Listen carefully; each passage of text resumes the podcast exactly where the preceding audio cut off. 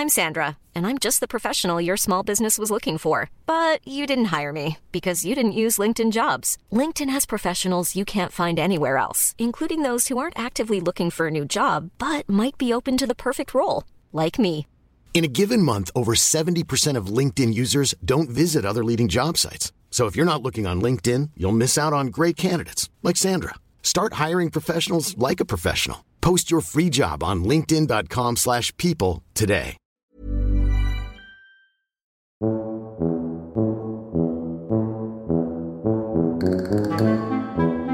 Vamos a hacer un experimento nada científico en vivo y en directo, ¿vale? Tenemos cuatro latas sobre la mesa. Tres son de cerveza y una es de Coca-Cola. Es evidente quién tiene la Coca-Cola, el. Lo que tenéis que adivinar, Mindfactors, es cuál de las cuatro que vamos a abrir ahora es la mala. Es la de Coca-Cola, La que suena mal. la que suena mal. Entonces yo no voy a decir, claro, quién abre cada una. Eh, eh, venga, eh, vamos con la lata número uno, por favor, a ver cómo suena. Ábrela ahí delante del micrófono. A ver cómo. Vale, esa es la una. Vamos con la. la- ah, esa- la, es- ¿la tuya está abierta ya. Vale, ya está. la tuya está abierta. La tuya, por favor. Vale, vamos con la lata número cuatro. A ver. Sí, hay una diferencia. Pues, Sí, pues sí. no tanta como yo pensaba, ¿eh? Bueno, es que, es que no lo has oído bien. Ya, ah, debe ser eso. Pues nada, bienvenidos a Suena, Mindfax. clarisi- suena clarísimamente diferente. Bienve- bienvenidos a Mindfax, un podcast donde el presentador no escucha las cosas bien. Buscamos los límites de la ciencia, el futuro de la tecnología, el alcance de la mente humana. Esto es Mindfacts. Bienvenidos a Mindfax, donde cada semana buscamos los límites de la ciencia, la tecnología y la incompetencia auditiva de un podcaster. ¿De verdad se oía tanto? Eres más sorda que sorda, tío. Ya. Oído de perro, Alberto Espinosa, ¿cómo estás? Pues aquí, de vuelta, de vuelta, ¿no? Sí, es verdad, estamos de hemos- Bueno, hemos vuelto ya la vuelto semana ya. pasada, pero no di- dijimos que se había grabado hacía 10 minutos respecto al anterior. O sea que esta es nuestra primera grabación. O sea, este del es el de 24. verdad del dos- de 2024. Este es el de ¿no? El anterior era fake. Era un poco Era, mentirijillas. pero lo dijimos. Era de no pasa nada, no pasa nada, no pasa nada. Feliz año no nuevo, Jesús Callejo, ¿cómo estás? ¿Qué tal? Fenomenal. Pues estrenando año y encima bisiesto, con lo cual, ¿qué puede fallar? ¿Pero es bueno o malo que sabéis esto? No, hombre, siempre es bueno según al que le vaya la, la película. Si, has cumplido años el 29 de febrero, buenísimo. que como este año son números pares, va mejor que los números impares. Pero ya sabes que al final la fiesta es según te toque el sorteo, el sorteo personal de Navidad o el gordo. Y en este caso yo creo que no hay años buenos ni malos. Es la forma de, de enfocarlos y la actitud. Siempre la actitud y la aptitud. Sergio Cordero, no me ha quedado muy claro. Feliz año, ¿cómo estás? Feliz año, pues muy contento de que estéis aquí de vuelta y además estamos viéndonos las caritas físicamente, que siempre con nuestra tortilla y nuestra cerveza da mucha alegría y bueno, pues eh, para nosotros es un año que va a ser excelente sin duda alguna, porque empezar así es síntoma de éxito seguro. Y recordando, ya lo dijimos en el último episodio grabado en el 23, publicado en el 24, 10 minutos antes de... Bueno, esto es un lío, que tenemos una nueva causa a la cual eh, donar los ingresos conseguidos con las escuchas de los oyentes. Tenemos dos motivos para estar muy contentos. La primera, que como efectivamente ya dijimos, tenemos una nueva causa para donar esos ingresos que van vía las escuchas de los oyentes, que es la Fundación Pascual Maragall, a la cual pues intentaremos echar una mano en su lucha contra el Alzheimer. Pero también estamos de doble enhorabuena porque hemos batido nuestro propio récord de donación de juguetes este año, con lo cual, bueno, pues la ONG El, El Pato Amarillo estaba muy contenta, nos ha felicitado, nos ha hecho eh, el encargo de que hagamos extensivo a sus felicitaciones a todos los siguientes de Mindfast porque hemos superado, como digo, el récord de juguetes donados este año y gracias a los amigos de Juguetos Parque Sur y Revolt, pues hemos conseguido llegar a aquellos sitios donde los Reyes Magos no llegan. Pues muchas gracias a todos Mindfactors por hacerlo posible. sois unos cracks. Eso es, y empezamos nuevo año, que no nueva temporada ni nuevo año de mis... Bueno, lío, hablando de inteligencia artificial y manipulación.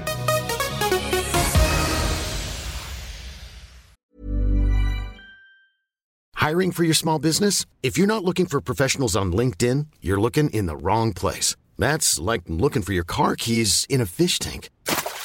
LinkedIn helps you hire professionals you can't find anywhere else, even those who aren't actively searching for a new job but might be open to the perfect role. In a given month, over 70% of LinkedIn users don't even visit other leading job sites. So start looking in the right place. With LinkedIn, you can hire professionals like a professional. Post your free job on linkedin.com/people slash people today.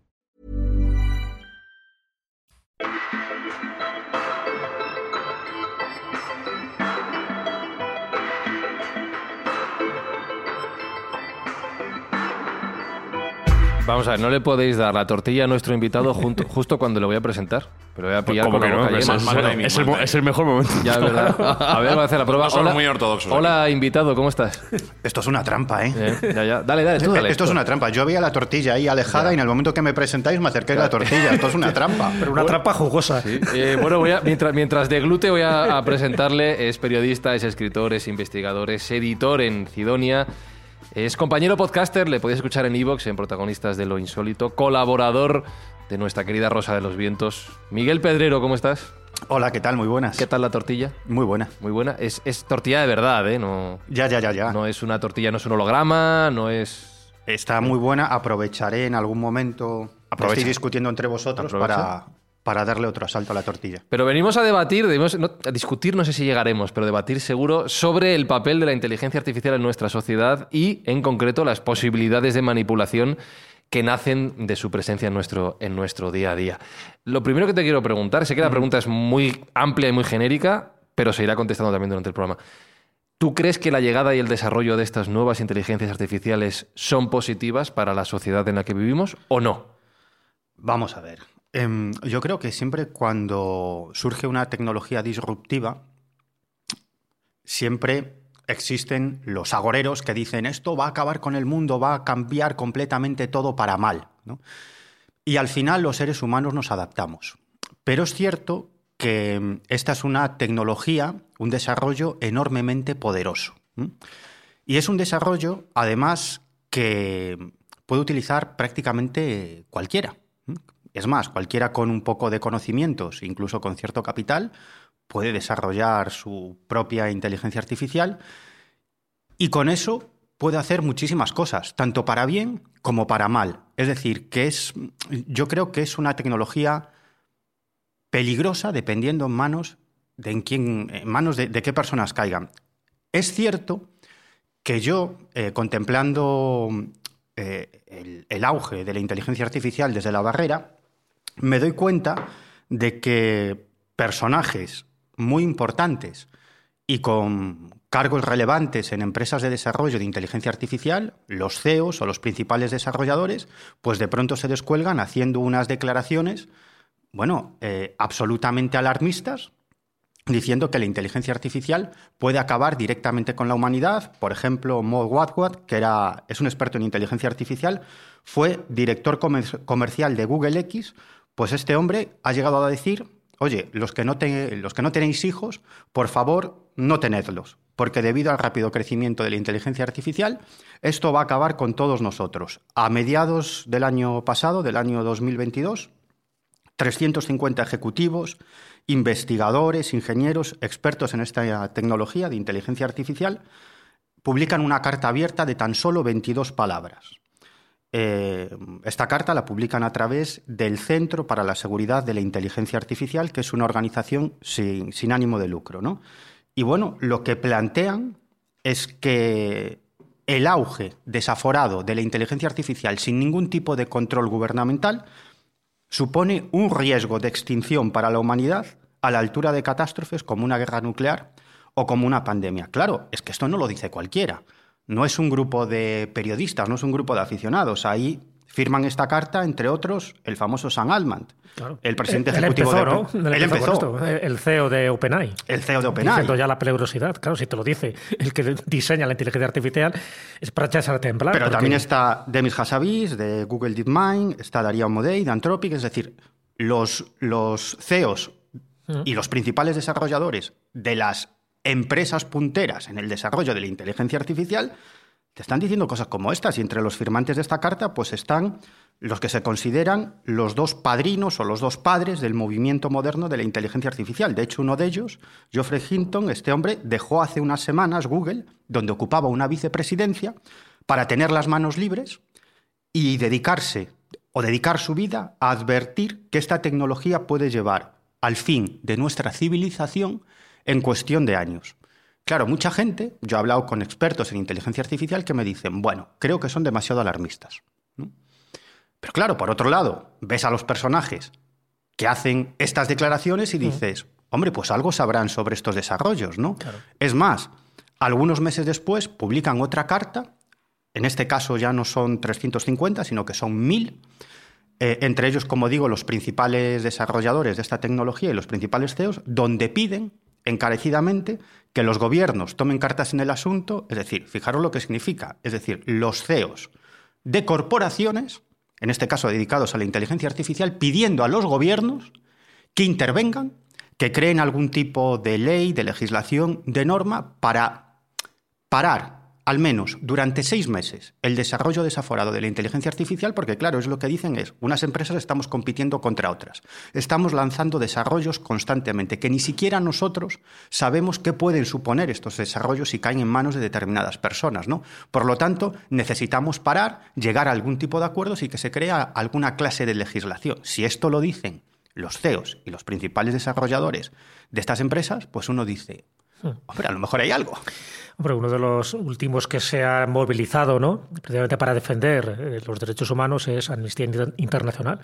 Creo que ha pedido, ¿no? dentro de ese reglamento europeo de la inteligencia artificial que se está implantando, pues eso, que haya una norma muy específica que proteja específicamente los derechos humanos porque consideran que hay un serio riesgo de que esos derechos humanos queden vulnerados gracias a esa inteligencia artificial donde poco a poco van a ir tomando control sobre determinados elementos esenciales en la vida, en los derechos y las libertades del ser humano y que pueden quedar menoscabados. Eh, saldrá a relucir, pero evidentemente el, el clonar la voz, el clonar el rostro, de una persona, ya no digo pública y reconocida, sino también eh, personas privadas que se puede comprometer ¿no? Su, su, integridad moral y también física con este tipo de inteligencia artificial. Entonces, que, que, Amnistía Internacional también esté poniendo la alerta y la voz un poco eh, llamando la atención sobre este tipo de aspectos, evidentemente algo se está cociendo ahí y que mucha gente no, no se está enterando. Bueno, y además personajes que que desde luego no se pueden calificar de antisistemas revolucionarios, que están alzando la voz para advertir los peligros que supone la inteligencia artificial. Por ejemplo, que falleció no hace demasiado, con 100 años, Henry Kissinger. Ah, Henry Kissinger es uno de los, de los creadores, de los planificadores del sistema en el que vivimos, el sistema capitalista. ¿no? De hecho, él además ha sido un estratega, él fue secretario de Estado, con dos presidentes de los Estados Unidos, pero luego fue consejero externo de muchos presidentes, de muchas administraciones, y él, él siempre ha estado vinculado al mundo de, la inteligencia, al mundo de las grandes corporaciones, y él lo que hacía era crear realidades, ¿no? Eh, o ayudaba a crear ciertas realidades. Él ha estado detrás de la fundación del famoso Club Bilderberg o de la Trilateral, que ya adelanto que no creo que ninguna de esas dos instituciones sea el gobierno del mundo, pero está detrás de la creación de estas instituciones y está detrás de la planificación de muchos proyectos por parte de los servicios de inteligencia de los Estados Unidos para cambiar la geopolítica. Bueno, pues este hombre, poco antes de... varios golpes de estados en Sudamérica. Sí, bueno, sí, sí, tiene, tiene unos cuantos muertos en el armario. y este hombre ha llegado a, advertir sobre el peligro de la inteligencia artificial e incluso advertir del peligro de que estas corporaciones adquieran demasiado poder por encima de los gobiernos. Esto lo dice Henry Kissinger, que es uno de los creadores del actual sistema neoliberal globalista, ¿no? Pero él dice, oye, cuidado que hay empresas que pueden obtener demasiado poder. Te voy a hacer un apunte al respecto a Henry Kissinger. Él tenía mucha entrada y mucho contacto con Google. Estaba muy vinculado, incluso en sus últimos años, como bien has dicho tú, murió recientemente con 100 años, creo recordar, pues creo que hasta los 97, 98 estuvo trabajando y publicó un libro con Eric Smith, que fue CEO de Google en su momento, y tenían eh, el trasfondo de ese libro era precisamente el uso de la inteligencia artificial y de las nuevas tecnologías, cómo iba a afectar a la geopolítica y geoestratégica, que es, claramente uno de los mayores expertos de la historia, por así decirlo. Entonces, él debe tener información muy buena de primera mano. Y, bueno, pues eh, este, este tratamiento que tú estás diciendo que él tenía estaba basado, no era una, no era una persona que fuera ignorante al, al respecto, sino que incluso con esa edad tan avanzada de 97, 98 años, tenía conocimientos muy de primera mano de empresas como Google, que como sabemos es un, pues un pilar fundamental dentro de estas nuevas tecnologías de inteligencia artificial. O sea, que algo sabía. Lo que pasa es que Kissinger es un, era un mentiroso patológico, y entonces todo lo que pudiera decir de una fidelidad Bueno, en este caso, como, como experto... era un manipulador y, un, mentiroso pero, patológico. Pero no se le puede negar la utilidad como experto geoestratégico. es decir, algo sabía. indudablemente, algo pero sabía. que la información que aportara fuera real o tal, no sé. si sumamos la experiencia que tenía con la edad o, que o tenía sus propios intereses. y la capacidad que tenía de traer a su, a su barco, a su parte, digamos, personal, a empresas y corporaciones como Google y como Eric Smith en este caso, Sí. pues le hace un personaje muy interesante de estudiar. Sí, sí, sí. Pero yo, creo, pero yo creo que aquí, en, en- en este debate, hay un punto que es interesante. Ya no es tanto que alguien como Kissinger, con el perfil que está describiendo ESPI, pueda alertar sobre los peligros de la inteligencia artificial, sino que, como bien ha dicho Miguel, algunos de los propios CEOs, de los propios interesados en ya no solo el desarrollo, sino en el mercado económico que se genera con esto, quieran poner eh, coto a este campo, por lo menos durante un tiempo cercano, para ver cuáles son las posibilidades. Tú, Sergio, no eres tan, voy a utilizar la palabra, tan negativo No. o tan, tan pesimista a la hora de Yo no soy tan agorero, pero es cierto, lo, lo que ha comentado Miguel son hechos, no, no es debatible. Hay varios CEOs que están alarmando en este ámbito. Lo hemos comentado muchísimas veces en Mindfacts. Para mí, el problema no es la herramienta, sino el uso que se da de la herramienta. Es decir, donde hay que actuar es en el humano que aprieta el botón, no en lo que hace la propia herramienta, porque recordemos que cualquier eh, utensilio puede valer para hacer el mal. Lo hemos dicho una y mil veces. Un martillo puede construir una casa o puede romper una cabeza. Entonces, depende de quién lo empuñe, así habrá una actuación u otra. Yo personalmente no soy tan agorero. Eh, creo que estos CEOs se están dando cuenta del potencial de esta herramienta y efectivamente es tremendo. Algunos incluso, por ejemplo, el CEO de Nvidia está comparando el nacimiento de esta inteligencia artificial, o lo está poniendo incluso por encima de la creación de Internet y de la propia imprenta. O sea que las potencialidades tecnológicas y cómo va a influir en nuestra vida son infinitas, pero eso hace también que efectivamente pueda tener una componente negativa y una componente maligna, que aquellos que quieran utilizarlo para dañar a sus congéneres, pues lo van a tener, van a tener una herramienta muy potente a su servicio. Pero de ahí a que termine con la civilización humana, o sea, yo no, lo- Claro. no, no me cabe en la cabeza, a no ser que sea por un uso militar eh, Sí, voy, descontrolado. ahí voy, ahí o sea, voy, no- claro, es, yo- es una deriva extrema, es una deriva extrema. Estaremos hablando en el peor escenario, en el worst case escenario, como dicen los, los americanos, pero es un escenario que hay que contemplar. Entonces no entiendo, por hacer una comparativa con lo que pasó en el siglo XX, que cuando se llegó a la tecnología de la energía nuclear, pues también alguien advertiría y diría, oye, esto puede ser muy beneficioso para la humanidad, pero también muy perjudicial. Y tenía razón. Y tenía razón. si bien es cierto que la energía nuclear tenía una barrera de entrada tecnológica muy alta, y estas tecnologías de inteligencia artificial no lo parecen tanto. Es cierto que los Estados Unidos como país está intentando realizar algunas barreras de, de salida o, o- o maximizar las barreras de entrada a esa tecnología, impidiendo que otros países no aliados accedan al sustrato de la tecnología, es decir, al hardware. Recordemos que lo hemos hablado también en muchos programas de Mindfacts, cómo las sanciones americanas destinadas a China y, por supuesto, a Corea y, y otros regímenes que son enemigos de ellos, eh, les prohíben completamente acceder a esta tecnología de sustrato donde se computa la computación, está totalmente prohibida, que ya hablamos también que los chinos habían sido capaces de solventarlo, pero en principio tienen acceso vedado al chipset, a los chips y a las CPUs y a las GPUs, que son las que sustratan y las que realmente computan esta inteligencia artificial. Entonces, bueno, pues está intentando, hay una carrera, en su momento hubo una carrera espacial, pues hay una carrera por la inteligencia Por la artificial y hay muchísimos intereses en, en ser los, de, los que estén en cabeza destacados, los países en cabeza destacados van a tener una ventaja brutal, porque recordemos que todo este crecimiento es exponencial, no es lineal. Claro, yo- yo- ahí ya se ha utilizado la expresión del worst case escenario. Siempre nos ponemos, Miguel, en lo peor, ¿no? Es decir, oye, hay una inteligencia artificial que domina el mundo, que toma las decisiones de los ejércitos de- y nos va a hundir a todos. Pero creo que lo interesante y lo más práctico a mirar en los próximos años están los grises. ¿De qué maneras podría cambiar el mundo? Voy a decir a peor. O sea, co- ¿en qué cosas deberíamos, tú crees, estar atentos al desarrollo de la inteligencia artificial que nos puedan influir para mal en nuestro, en nuestro día a día? Mira, va- varias cuestiones. Em, respecto a lo que estabais comentando ahora sobre el desarrollo de la inteligencia artificial en el ámbito militar, ahí es, es, es un campo en el que está saliendo muchísima información y, y yo creo que tremendamente interesante. Una anécdota. Hace unos meses eh, ofrece una conferencia el coronel Tucker Hamilton, que es el jefe de operaciones de inteligencia artificial de la Fuerza Aérea de los Estados Unidos. entonces, en esa charla, cuenta una historia, se descuelga diciendo que estaban realizando un ensayo con inteligencia artificial y la orden a esa inteligencia artificial que manejaba unos sistemas armamentísticos era destruir otros sistemas armamentísticos del enemigo. ¿no? Bueno, esa inteligencia artificial comienza a realizar la labor que le habían ordenado y en un momento determinado esa orden se cambia ¿no? y se dice que, que, ya no debe eh, destruir esos sistemas enemigos. Y este hombre dice que la inteligencia artificial eh, decide, entre comillas, seguir la primera instrucción.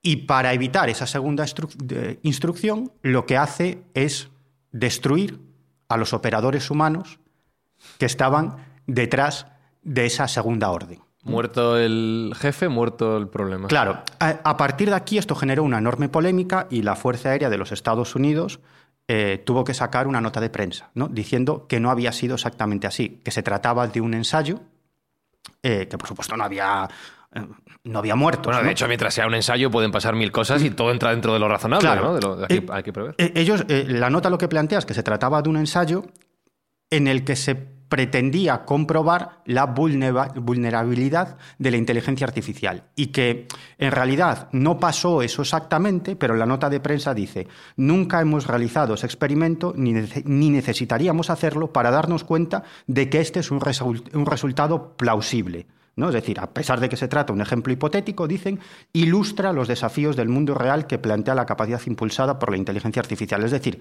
que el propio ejército de los Estados Unidos, en este caso la Fuerza Aérea, está desarrollando toda una serie de ensayos para tratar de comprobar hasta qué punto se les puede escapar de las manos el control de la inteligencia artificial en, en operaciones concretas. ¿no? Por otro lado, cada vez más los ejércitos están desarrollando programas de inteligencia artificial para la guerra total, para la guerra termonuclear. Y hace algún tiempo salió una información muy interesante sobre lo que estaba haciendo el ejército de Rusia, porque el, principal miedo de, de Rusia al sentirse cercado por toda una serie de misiles eh, de la OTAN, pues claro, digamos que en esa circunstancia la paridad nuclear se rompe, ¿no? Y en caso de guerra termonuclear llevaría las de perder Rusia. Y es más, la OTAN incluso podría llegar a destruir prácticamente todos los centros de mando del ejército ruso. Entonces, las informaciones que salieron en su momento indicaban que el ejército de Rusia había creado un sistema de inteligencia artificial mediante el cual, a pesar de que se destruyeran todos los centros de mando del ejército ruso, una serie de misiles eh, rusos que se habrían lanzado en esa guerra termonuclear eh, llevarían una serie de tecnología de inteligencia artificial para controlar el lanzamiento del resto de los misiles nucleares. Y esto es algo que también ha desarrollado luego el ejército de los Estados Unidos, el ejército chino y toda una serie de ejércitos. Es decir, que aunque no se está poniendo en marcha ahora mismo de forma real, en caso de guerra termonuclear, digamos que esos desarrollos de inteligencia artificial se podrían utilizar para la guerra. ¿no? Es decir, sobre esto hay muchísimo que contar.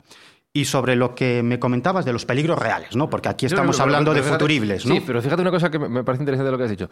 El ejemplo del, del proyecto de la inteligencia artificial que toma sus propias decisiones, me estoy planteando, y esto lo hemos hablado con Marcos Carrasco hablando de inteligencia artificial y arte, él nos destacaba la importancia del prompt, de la orden, del texto que tú le dices a la inteligencia artificial para que haga lo que tú quieras. Y solo en arte, ese texto tiene que estar muy bien definido. Porque según los parámetros que le digas y las palabras que utilices y cómo las encadenes en la frase, los resultados van a ser uno u otro y tienes que ser tremendamente exacto para conseguir la imagen que quieres en pantalla.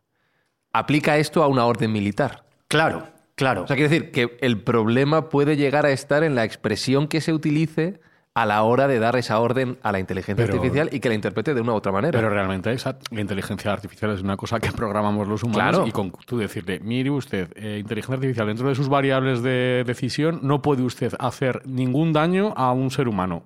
Pero se, ha- se según- ha acabado el- en- esa en- problemática. no, de es- hecho. en, en la IA aplicada al arte, tú te puedes saltar esas ¿No? restricciones de palabras vetadas utilizando otras expresiones. Como no puede. Vuelvo a la idea que decía Sergio, pues el problema no es la una relación sino- de todo un poco lo que la plausible que se que puede entender como eliminar a un ser humano de tu bando, entre comillas, Mira. en una inteligencia artificial eh, militar. Aquí hay dos puntos de vista, ¿no? Yo hablando con gente que está trabajando en esto de la inteligencia artificial, lo que me dice es eso. Bueno, están exagerando. A la inteligencia artificial se le programa, ¿no? Claro. Tú le dices, oye, no hagas esto. Que no es y- Skynet. Claro, no hagas esto y no De lo momento. hace. Pero por otro lado, pero por otro lado, si se están desarrollando sistemas de inteligencia artificial en el ámbito militar y en otros ámbitos, es para que esos sistemas tomen decisiones. Exacto, conciencia propia. Claro, pero tú le puedes dar la capacidad de tomar determinadas decisiones. A lo mejor no le puedes dar todo el control. Claro. Y, Sí, puedes acotar, puedes y entiendo que acotar. también habrán visto algunas películas de ciencia ficción de nosotros y sabrán las consecuencias de esto. Juego de guerra, Terminator.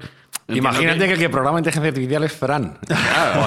un problema serio. Ya, no Y, esto que decía, que decía eh, Miguel de, de Rusia y tal, esto, esto ya existía la Guerra Fría. No era por inteligencia artificial, Mm. pero había una contramedida en la cual si eh, las conexiones entre centros de mando de Rusia y Estados Unidos hacía lo mismo, eh, se cortaban, automáticamente lanzaba los misiles como respuesta, como venganza, como venganza pura y dura, porque tú ya estabas destruido y los había Pero, dado. pero fíjate, la diferencia... la o sea, que ya existía eh, de Sí, otra manera, pero de otra ya- manera, pero la diferencia con, de estos sistemas de inteligencia artificial... que van a apuntar mejor. No, no solo que, van a apuntar mejor, sino que toman decisiones estratégicas. Mm.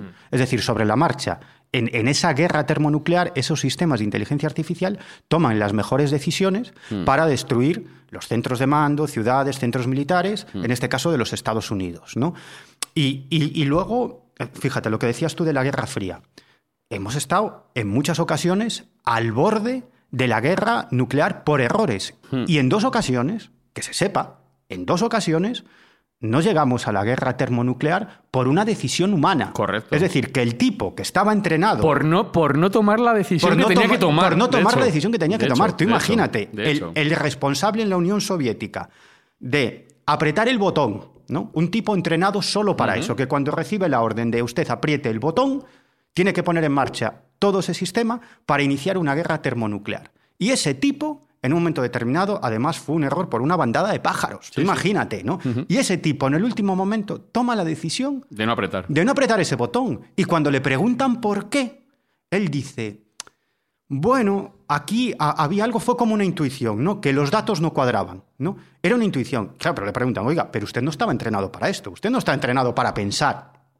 Usted está entrenado Para obedecer. para obedecer una orden, ¿no? Una orden con esa responsabilidad. Es decir, que el entrenamiento era sobre todo un entrenamiento psicológico, ¿no? Porque en el momento que te dicen aprieta el botón, tú en el fondo eres el último responsable de, de matar a, a decenas o centenares de, de millones de seres humanos, ¿no? Y no toca el botón. Pero esto pasó en varias ocasiones Sí, sí. más, ¿no? Que al final, al final es, es el humano el que el que nos ha salvado de una guerra termonuclear. Imagínate si esto lo controla una inteligencia artificial. Esto está pasando, en cierta manera, por ejemplo, en las inversiones en bolsa. Ahora mismo, más de las tres cuartas partes de las inversiones de bolsa en la Bolsa de Valores de Nueva York no lo hacen seres humanos, lo hacen algoritmos de inteligencia artificial, cuya única función para lo que están programados es para obtener el máximo beneficio en el mínimo tiempo. ¿Mm? Me gusta esto. Y, y claro, Sí, eso mola, ¿eh? No, no, iba a decir que me gusta que lo saque del... Es que nos hemos puesto muy intensos. Cla- Nos hemos puesto muy intensos. eh, hemos empezado, ahora, ahora no- te he interrumpido Sí, sí, porque no, no, qui- no. quiero que bajemos al territorio real del día a día, pero hemos dicho que no nos queríamos poner en el peor escenario posible, lo hemos hecho. Yo creo que ahora mismo, tanto nosotros como los oyentes, necesitamos un poquito de tortilla, respirar e imaginar un futuro un poco mejor, ¿no? A- dale, dale, dale, ataca, ataca la tortilla, ataca, ataca, ataca. Coge tortilla. Coge tortilla que no falte, ¿eh? Por favor, dale ahí a la tortilla. Esa- Es viernecita y se rompe. Ahí, dale ahí, tú dale ahí. Muy Pero, bien. pero deja algo, Miguel, déjalo. No, está- Madre mía, le ha gustado. Son pequeños los Tú tenedores. Dale ahí. A- Ahora es cuando te hago otra pregunta con la boca llena y la, Vale. y la, la terminamos de liar.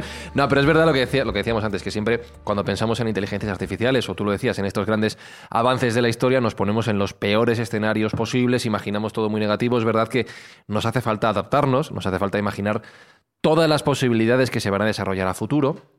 Las buenas y las malas, aunque nos centramos siempre en las, en las malas, evidentemente muchas de las que estamos eh, imaginando ahora mismo son esas. Pero a mí me interesa bajar al terreno del día a día, a nuestra vida cotidiana e incluso a las cosas que ya están ocurriendo. Y por eso me gustaba que plantearas el caso de las inversiones en bolsa. Como la inteligencia artificial, que tampoco es nada nuevo, es decir, ahora lo que está viendo es un desarrollo muy acelerado de la inteligencia artificial generativa, como nos comentaba Eneco Saba en su momento, pueden estar no solo a punto de cambiar nuestras vidas, sino que ya lo hayan hecho y no nos hayamos dado cuenta. Me parece un buen ejemplo de las inversiones bursátiles. Es que ya lo han hecho.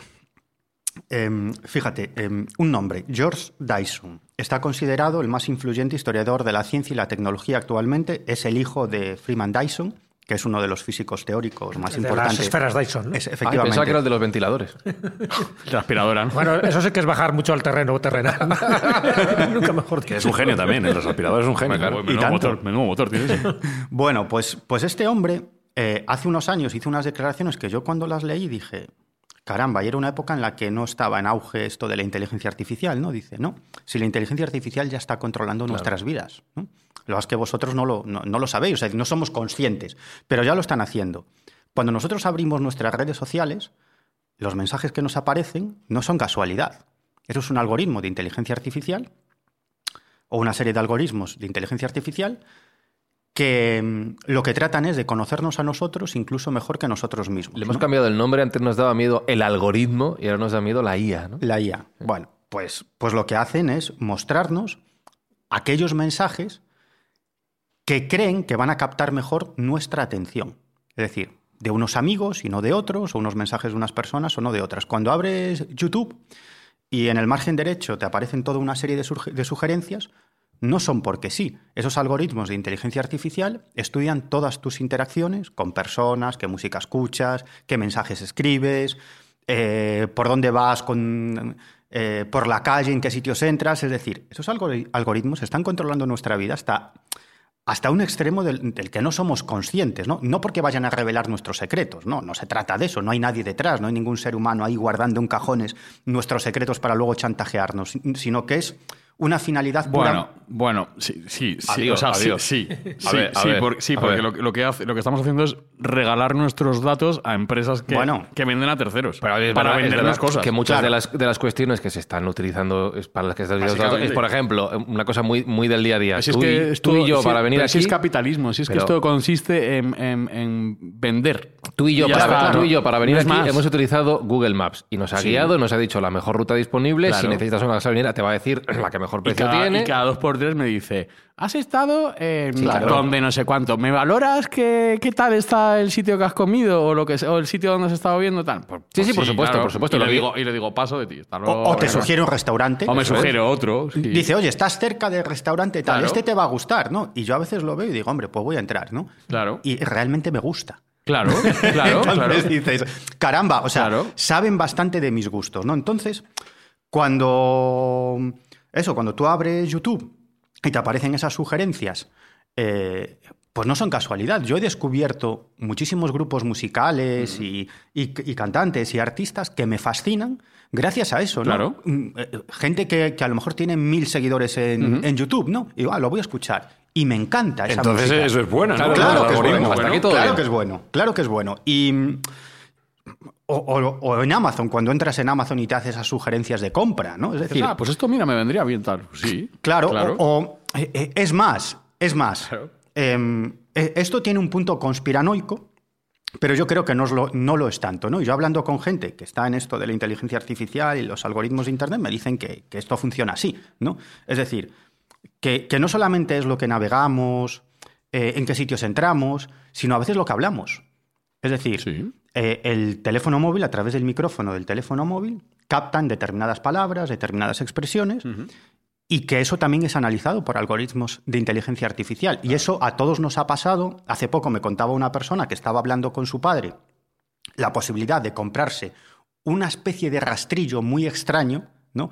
muy raro, que había, que, que- que había visto en algún programa de televisión de estos de, de bricolaje y tal. Y entonces le dice al padre que, que- que quiere comprarse un rastrillo de esos, que va a mirar a ver dónde puede encontrar un rastrillo de esos y tal. Y dice, oye, a los dos minutos me aparece en el teléfono móvil información sobre ese rastrillo. se- se Yo no había hecho se ninguna Él búsqueda en Él internet. ha oído comprar y rastrillo. Se me y está ya ocurriendo está. una cosa. Y- se me- se me y- está ocurriendo una cosa. Vamos a decir todos ahora, quiero comprar un rastrillo, a ver si a los oyentes de Mindfuck No, pero, a Vale. rastrillos. en todos no, pero algo, algo más chanante que un rastrillo. ¿Qué quieres? tío. ¿Qué Eh, quieres? Un- So- solo comprar- funcionaría. Comprar Cruzcampo. Venga, vale. Vamos, va- no, vamos a hacer la prueba, venga. Solo funcionaría en aquellos que no estén usando auriculares. Bueno, vamos a ver. ¿Cómo me tomaría Google, una Google. Cruzcampo ahora? Ok, Google, compra Cruzcampo. Quiero una Cruzcampo. a sí, sí, pon, ahí. altavoz. Quiero una Cruzcampo. Está Google. Me tomaba una... Ahora nos van a odiar. ¿Cómo es el de Alexa? Eh, Alexa. Alexa, Quiero una compra Cruzcampo. Cruzcampo. Cómprame Claro. un palé de Cruzcampo. Eso es. Ahora, si alguien nos llega, por favor, publicidad de Cruzcampo, hacéndolo llegar en Twitter, arroba mindfast-bajo. Perdona, Miguel. Y ahora os aparece el palé ahí de Sí, Cruz te Campo, imaginas. ¿no? El, el tipo de Amazon, ¿no? Pero fíjate, el- el- una, una cuestión que sí puede resultar, entre comillas, peligroso con esto, y esto es algo que, han advertido eh, políticos muy importantes como Angela Merkel. ¿no? Angela Merkel estaba obsesionada con esto, Henry Kissinger también, eh, Emmanuel Macron también. Han hecho varias declaraciones en este sentido, lo que ellos denominan islas ideológicas. Es decir, como estos algoritmos de Internet lo que tratan es de captar nuestra atención, es más, no solamente tratan de captar nuestra atención, sino en muchas ocasiones, pero eso ya entraremos luego si queréis, eh, tratan de manipular eh, nuestros pensamientos y nuestra visión del mundo, con una finalidad puramente económica. Pero, en primer lugar, lo que tratan es de captar nuestra atención. ¿no? Entonces, si tú eres una persona con una determinada visión del mundo, imagínate, pues, que eres una persona muy de izquierdas, ¿no? Sí. Que eres del Partido Comunista, imagínate. O eres de extrema derecha, me da igual, ¿no? En el fondo, esos algoritmos lo que te ofrecen es información que va en la misma línea de tu pensamiento. Entonces tú puedes llegar a creer que el mundo es realmente así, ¿no? Es decir, que la mayoría de la gente piensa como tú, que esa visión del mundo es la acertada, porque solamente lees medios de comunicación que están cercanos a tu pensamiento, a tu visión del mundo, te llegan mensajes también vinculados a tu pensamiento, a tu ideología, eh, los mensajes que, que aparecen en tus redes sociales cuando las abras van en tu misma línea. Que seguramente tú colabores con el filtro de la gente a la que sigues también. es claro, pero no es tanto eso como que el algoritmo... sí, sí, sí, te va sacando más. Claro, te te- te va guiando. Entonces llega un momento que esas personas se relacionan solo con personas que piensan como ellos, ¿no? Y, y llegan a la conclusión de que todo lo que no es eso está equivocado y son el enemigo. Porque el mundo no es así, el mundo es tal como lo ven ellos. Entonces lo que se está creando, lo que decía Angela Merkel, son islas ideológicas, es decir, grupos de personas que solo se relacionan entre ellos, que tienen un una determinada visión de la realidad, pero que se cierran para llegar a acuerdos o incluso para entablar conversaciones o incluso para cambiar de punto de vista relacionándose con otras personas. Y esto supone un grave peligro para la gobernabilidad y lo estamos viendo. Aquí la pregunta relacionada con el tema del programa es cómo la IA puede contribuir a favorecer o a parar esto. Porque es, también es en inteligencia artificial, es un algoritmo. Pero con el nuevo escenario de la IA, ¿esto va, va a empeorar? ¿Va a mejorar? ¿Va a cambiar? Eh, bueno, yo ¿Va a ser hago, lo mismo? yo hago mía- mías las palabras de Jaron Liner, que es uno de los principales programadores de algoritmos de inteligencia artificial. Está considerado el padre de la realidad virtual y uno de los mejores programadores de, de la historia. Bueno, este hombre es como una especie de hombre del renacimiento porque él es, es, es filósofo también, es doctor en filosofía, es escritor, es compositor de música clásica y música electrónica, es decir, un tipo de renacimiento además, digamos, con una, con una forma de ser, una forma de vestir y una estética también muy heterodoxa. ¿no? Si alguien lo pone en Google ya verá al personaje. ¿no? Y este hombre eh, no se cansa de decir que él sabe muy bien cómo funcionan estos algoritmos de inteligencia artificial porque él ha programado muchos ¿no? y ha trabajado para, para grandes corporaciones de este tipo. Y, él dice que él primero eh, asegura que él no tiene redes sociales. Él no tiene redes sociales y él dice que estos algoritmos de inteligencia artificial son una máquina de control mental. Que la finalidad no solamente captar la atención de los usuarios, sino que la finalidad es manipular su visión del mundo, sus pensamientos, incluso su ideología, con una visión o con una finalidad puramente comercial. Es decir, que la ideología, la visión del mundo, el punto de vista de las personas, se convierte en un factor económico. Con lo cual, estas, estas empresas lo que hacen es programar esos algoritmos para cambiar el punto de vista de las personas para mayor gloria económica de esas mismas corporaciones. Y él dice que una de las cuestiones de las que, mm, que esos algoritmos de inteligencia artificial han comprobado es que los malos sentimientos, es decir, el odio, la ira y la venganza, Joder, son más. mucho mejores Genera más interacción. Claro, genera más interacción y es mucho mejor para manipular a las personas, no solamente para que estén más tiempo delante de sus dispositivos, sino pa- también para cambiar sus puntos de vista. ¿no? Y él dice que esa es la razón por la cual los mensajes de odio, por ejemplo, de grupos muy extremistas Sí. Imagínate, grupos racistas o supremacistas, se extienden mucho mejor por las redes sociales y por Internet que aquellos mensajes que van eh, en una línea más de, de, solidaridad, de colaboración, de llegar a acuerdos, etcétera, etcétera. Y esa es la razón por la que él dice grupos muy radicales que antes no tenían forma de dar a conocer sus mensajes, pues ahora están teniendo un auge enorme gracias precisamente a ese funcionamiento de, de, los algoritmos de inteligencia artificial, que no es algo que programen para beneficiar a, a estos, a estas organizaciones, sino que es una consecuencia. Mm.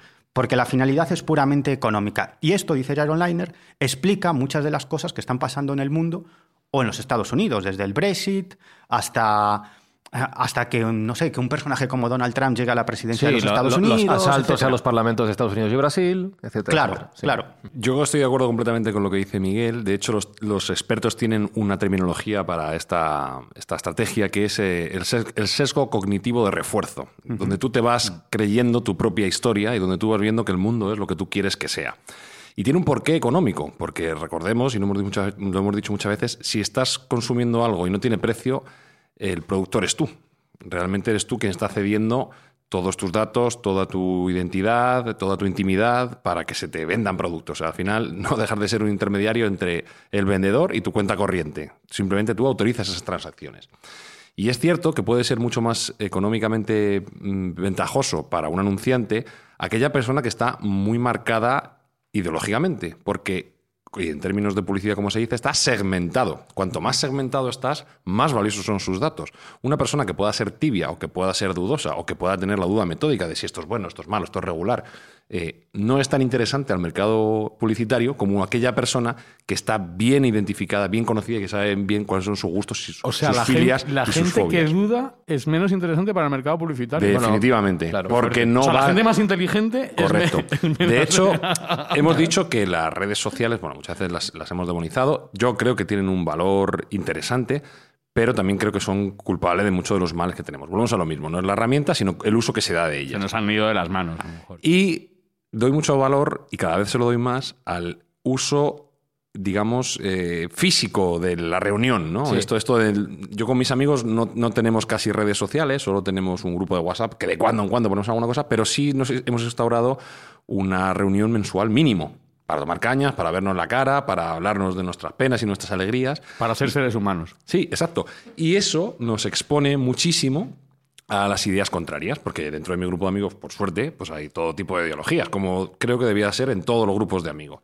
Y eso te hace dudar muchas veces, porque tú puedes tener un pensamiento muchas veces reforzado y muchas veces eh, intensificado por el uso de estas redes sociales, que parece, como bien ha dicho Miguel, que todo el mundo es lo que tú opina igual que tú, y el que ya opina una cosa un poco distinta es el raro, ¿no? ¿Cómo puede ser que esta persona opine distinto a lo que yo y el resto del mundo opinamos? ¿no? Y que los seres humanos no hablan igual a través de elementos digitales que cuando están no, por cara supuesto, a cara, porque sí, no es claro, la misma sí. forma. Si sumamos porque el... la gestualidad, eh, cuando tú molestas a alguien y ves que estás molestando. No, y el, el hecho, el hecho del anonimato, daño, el anonimato, no cómo, cómo carga muchas veces la, la pistola, la pistola sí, sí. del odio y del daño, ¿no? Porque es mucho más fácil.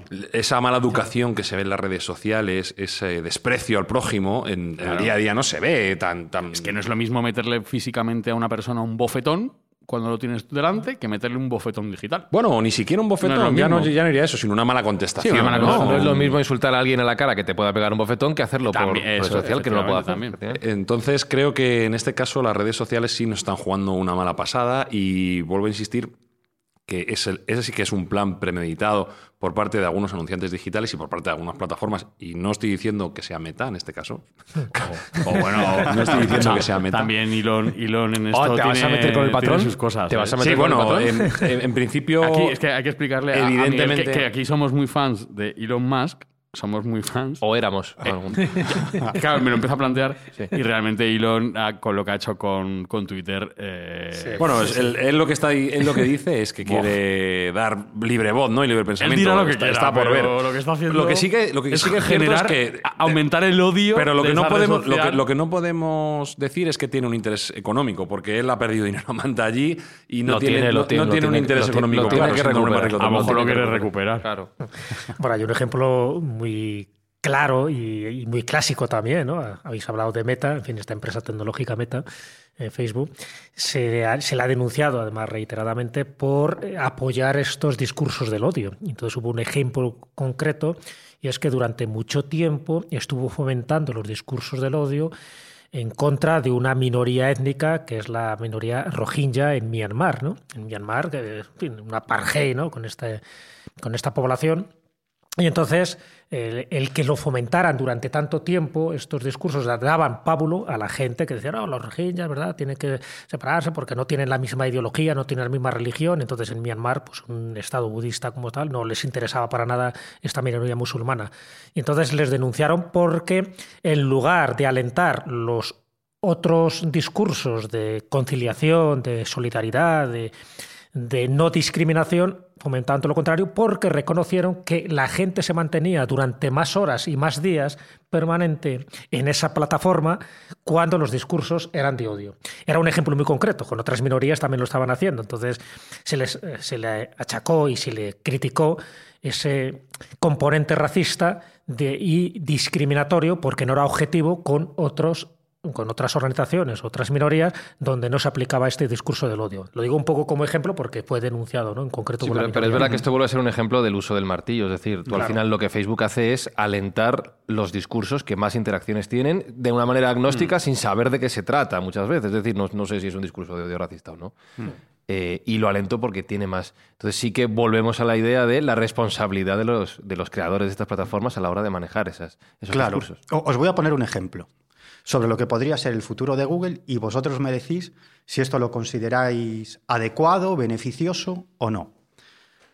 En los últimos años y también en los últimos meses ha habido una serie de declaraciones de personajes vinculados a Google muy importantes. Por ejemplo, Raymond Kurzweil, que es desde el año 2012 el director de ingeniería de Google, o sin ir más lejos, Sergey Brin, que es uno de los fundadores, De, Google, ¿no? y otros personajes muy importantes de esta, de esta corporación.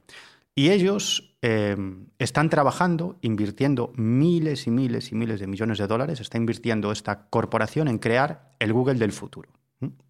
Y el Google del futuro, tal como lo plantean, es de la siguiente manera tú ya no vas a realizar una búsqueda en Google, sino que lo que pretenden es que Google se adelante a tus búsquedas. Y de hecho, eh, Eric Smith, que fue director ejecutivo de Google entre 2001 y 2011, él hizo unas declaraciones muy interesantes donde dijo, no, es que la gente no quiere buscar información en Google. La gente lo que quiere es que Google le diga qué tiene que hacer. ¿no? Bueno, el futuro de, Google que están planteando, y como digo, que están invirtiendo miles y miles y miles de millones de dólares, con cierto secretismo, porque no se sabe muy bien qué están haciendo, si algunos de ellos, como, como Kurzweil, han hecho declaraciones genéricas, o Sergey Brin también han hecho declaraciones genéricas, pero de todo eso se desprende, vamos, lo han dicho claramente, el futuro que plantean para Google. Sería el siguiente. Google sería como una especie de Dios controlado por la inteligencia artificial. Y veréis por qué os digo esto. Bueno, ya lo llamas San Google. Lo llamas San Google. Porque Google te va a responder a ti. Em, además, lo que plantean es que estemos conectados las 24 horas al día a Google a través de algún tipo de dispositivo craneal. Y que nosotros podamos hacer una pregunta a Google y que Google nos pueda responder o bien a través de nuestro teléfono móvil o directamente mediante unas gafas de realidad virtual donde nosotros podemos ir por la calle y, en esas gafas de realidad virtual pues ver la respuesta o simplemente escucharla, ¿no? escuchar esa, esa respuesta. Em, y entonces el planteamiento es que tú le puedas hacer preguntas personales a Google y que Google te responda qué es lo que más te beneficia. Por ejemplo, eh, dentro de seis meses voy a cambiar de trabajo, ¿no? Imagínate, pues una persona que vive en Madrid y se va a ir a vivir a Valencia, porque va a cambiar de trabajo. Entonces le pregunta a, Google, Google, ¿cuál crees que es el mejor barrio donde yo me debo alquilar un piso, teniendo en cuenta cómo soy yo? Y Google le va a responder a esa persona, teniendo en cuenta todo lo que sabe de esa persona, que ya te digo que estos algoritmos de inteligencia artificial nos conocen a nosotros mejor que nosotros mismos. Y dirá, bueno, pues el mejor barrio es este, porque teniendo en cuenta, pues analizará una serie de factores, ¿no? Lo que va a cobrar, si en ese barrio se va a encontrar con gente afín a él, si hay restaurantes muy cerca que le puedan interesar, si cerca tiene un amigo, si, en fin, toda una serie de, factores, de circunstancias, y Google le va a responder, pues debes alquilar un piso en esta zona. Por ejemplo, una de las preguntas personales que le puedes hacer a Google, como otras muchas, como por ejemplo, eh, pues tengo cinco posibles parejas con las que estoy interactuando, ¿cuál crees que me beneficia más? ¿no? Y Google te va a responder. Ese es el Google que están planteando en el futuro. La cuestión es... Se va a convertir en tu madre más que en Dios. Claro, la cuestión es, ¿esto es beneficioso o no es beneficioso? Pues yo creo que depende de cómo lo Y uses. verás cómo lo encuentre yo. Como vaya y lo encuentre, Pues yo creo que depende de cómo lo uses. Sí, ¿no? claro, claro. Que, que- que puede, puede ser ne- negativo o si en el fondo eh, te cuelgas de Google y le preguntas cualquier cosa, ¿no? Pero en algunas cuestiones puede ser beneficioso porque, Claro. porque, porque puede analizar toda una serie de factores y al final puede llegar a una conclusión que puede resultarte beneficiosa, ¿no? Eh, ya por tiempo deberíamos ir terminando este programa. Creo que este relato ha sido ya es una pena. Eh, así que voy a hacer. Me gusta mucho repetir la pregunta del inicio después de todo lo hablado. sí. Entonces, ¿la IA va a ser buena o no para nosotros en el futuro? Pues yo creo que, que nadie lo sabe. Yo tiendo a pensar, yo soy una persona optimista por naturaleza, ¿no? Y yo tiendo a pensar que como ha pasado con muchas otras tecnologías, al final pues se usará mal, es evidente que se va a usar mal, pero también se va a usar bien y al final va a acabar formando parte de nuestras vidas como hoy en día Internet. Poniendo un ejemplo de un tema y además un terreno que tú conoces muy bien, que es el terreno del misterio. Por ejemplo, el manuscrito Voynich, ¿no? que es uno de esos, o par de esos, de esos manuscritos que a día de hoy todavía no se ha podido descifrar. ¿no? Un poco al hilo de que hace poco se descubrió una nueva obra de teatro de Lope de Vega en la Biblioteca Nacional, gracias a la inteligencia artificial, analizando, pues eso, eh, los caracteres y, y la forma de escribir. ¿Tú crees que el manuscrito Voynich e incluso idiomas que están todavía por descifrar, se podría llegar a una solución convincente gracias a la inteligencia Sin ninguna pero, duda. Pero en cuestión de, de meses estoy hablando. Sin ninguna duda. Y es más, yo me atrevo a decir, y creo que no me voy a equivocar, y yo creo que todos vosotros vais a estar de acuerdo, que no dentro de demasiado tiempo eh, no sabremos, ninguno de nosotros sabría vivir sin la inteligencia artificial. Igual que ahora no sabemos vivir sin estar conectados a Internet, pues dentro de poquito tiempo es muy probable que sin la inteligencia artificial no sepamos vivir, que nos falte algo. Mm, me estás diciendo que no sabríamos vivir sin el nuevo Dios. Sí. ¿Te quedas al próximo programa como si fuera el de la semana que viene y hablamos de ello? Que lo vamos a grabar seguido. ¿Les este, parece? Pero lo escucharán dentro de siete días los oyentes. Pues venga, ¿Te adelante. Miguel Pedrero, muchísimas gracias por esta charla. Nada, a vosotros. Y no sé por qué, pero tengo unas ganas de tomarme una cruz campo, tío. ¿Sí? Yo no sé por qué. ¿no? ¿Llevas un Neuralink? El algoritmo, el algoritmo. ¿Llevas el Neuralink?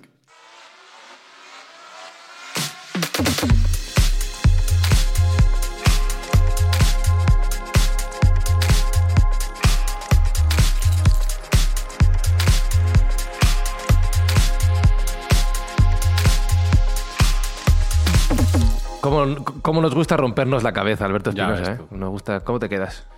Pues me quedo bien y mal, no sé cómo explicarte. Así tibio. Bien y mal, bien y mal. Es que es una cosa que yo creo que ha pasado a lo largo de la historia de la humanidad 400 millones de veces. Cuando llegaron los coches de motor de explosión, pues estaban ahí diciendo, Dios mío, estaban allí, Dios mío, esto es el fin de la humanidad, esto va a matar a la gente, que esto va rapidísimo, que iban a 30 kilómetros por hora. Y pasaron los coches de motor de explosión y aquí están y no va a pasar nada. Cuando llegó la energía nuclear, cuando llegó Internet, pasó un poco lo mismo cuando llegó Internet. Creo que eso, pues eso, que tenemos que aprender a convivir con la tecnología, que es una cuestión del ser humano. Seguro que en las cuevas cuando empezaron con el fuego diría lo mismo, digo, mío, esto va a acabar con toda la tribu porque esto le puede pegar. fu-". Pues lo mismo. Hay que aprender a vivir con ello y no, y no negarse. Que eso es el problema, hay que aprender a usarlo bien y enseñar a usarlo bien. Yo creo, Jesús Callejo, que también tiene que ver que nos hacemos mayores. Hacemos mayores y ya esto nos cuesta, ¿eh? No queremos afrontarlo. Bueno, ¿qué me vas a contar a mí? que soy de otra generación distinta. No, yo lo estoy afrontando. Es verdad que con cierto optimismo, aunque dicen que el pesimista es el optimista que, está más informado, ¿no? O sea, con lo cual, no sé si ser optimista es alejarnos un poco de la realidad, pero está claro que para el optimista lo va a ver como unas grandes posibilidades, como alguna de las que se han planteado aquí. Para el pesimista y para el malévolo, pues va a haber también muchísimas posibilidades para expandir el mal. Pero evidentemente yo creo que eh, la inteligencia artificial ha venido para quedarse, ya está aquí y lo que decía Miguel, o lo asumimos cuanto antes o iremos contracorriente. Y claro, Sergio, se me presenta un dilema. Los ingresos de Mindfax a través de la publicidad van destinados a causas benéficas, están generados por los oyentes que tendrán un perfil y si son oyentes tibios se van a generar menos ingresos para causas benéficas que si son oyentes con un ¿Deberíamos pedir a nuestros oyentes que se radicalicen? Sí, que se radicalicen un poco más y que nos apoyen un capo y sangre. Pero en la bondad, que se en la bondad, en la exactamente. bondad. Que sean lo mejor personas posibles, que es lo que intentamos, que estudien, que duden, que se formen y bueno, que recomienden también este podcast si les parece que es adecuado para sus amistades y para sus conocidos, que nos den cinco estrellas en aquellas plataformas que puedan hacerlo y que sigan escuchándonos por, por, por esas buenas acciones que estamos haciendo. En esta fase de la temporada, recordemos que estamos ayudando a la Fundación Pascual Maragall a luchar contra el Alzheimer. Y gracias a sus escuchas, pues eh, vamos a dar una donación cuantiosa y generosa a erradicar esta lacra. Pues gracias por hacerlo posible. En siete días estamos de vuelta. Saludos de Fran y Zuzquiza. Hasta la semana que viene. Chao, chao, chao. Ok, Google, compra un palet de Cruzcampo. Mindfacts llega cada semana a tus oídos a través de Spotify, Apple Podcast, Evox, Google Podcast o tu aplicación favorita. Búscanos en redes sociales. Somos Mindfacts. Hoy hace 10 años, la inteligencia artificial creada para protegernos detonó una cabeza nuclear en Los Ángeles. Esta es una lucha por nuestra propia existencia.